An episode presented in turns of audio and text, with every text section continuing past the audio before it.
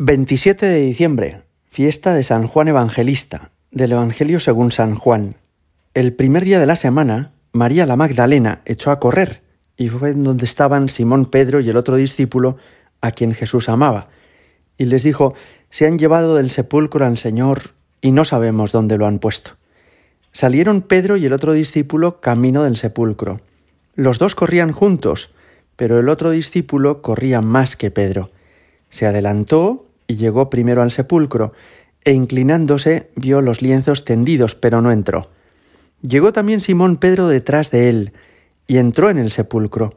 Vio los lienzos tendidos y el sudario con que le habían cubierto la cabeza, no con los lienzos, sino enrollado en un sitio aparte. Entonces entró también el otro discípulo, el que había llegado primero al sepulcro, vio y creyó. Palabra del Señor. Apenas han pasado dos días desde la solemnidad de la Navidad y estamos ya celebrando estos días a los santos que han acompañado a Cristo en el curso de su vida terrena. Ayer, aunque era la fiesta de la Sagrada Familia, por ser día 26, también recordábamos a San Esteban protomártir, hoy a San Juan Evangelista, mañana a los santos inocentes. San Juan Evangelista es probablemente el apóstol que mejor conoció al Señor. Lo conoció desde joven, como recordáis a orillas del lago de Tiberíades, cuando él era discípulo de Juan Bautista, y entonces al ver pasar Juan Bautista a Jesús, dijo, ese es el Cordero de Dios que quita el pecado del mundo.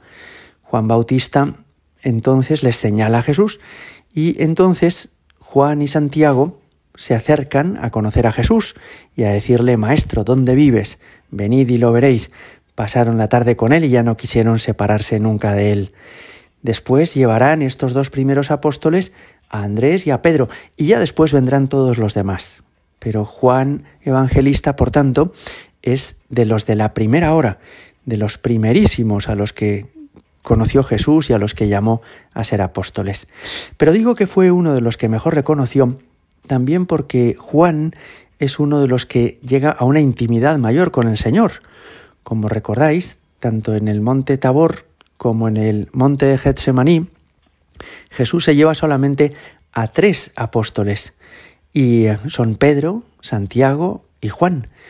En este primer momento el Tabor se transfigura delante de ellos y posteriormente en el monte del huerto de los olivos es donde vive el Señor la oración de Getsemaní en la noche de la pasión. Solamente estos tres pudieron acompañar al Señor en esos momentos de una mayor intimidad cuando Él les mostraba lo profundo de su corazón. Pero entre los doce apóstoles solo uno estuvo a los pies de la cruz, y fue este, Juan el Evangelista. Juan que recibe el testamento de Jesucristo cuando le dice, ahí tienes a tu madre. Juan que la noche anterior había reclinado su cabeza sobre el costado de Jesús, es decir, que había escuchado los latidos de su corazón. Y este asunto, el corazón de Jesús, va a ser para Juan el centro de su Evangelio. Nos habla en varias ocasiones sobre el corazón de Jesús en su Evangelio.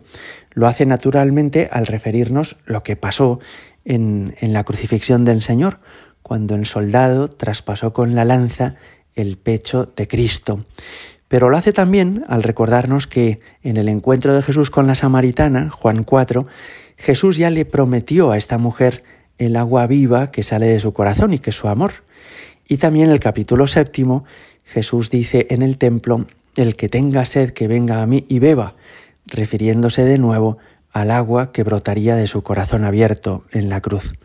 Es por tanto, así lo entiende la Iglesia, el evangelista que ha captado con mayor profundidad el misterio de Jesucristo y los misterios de la fe.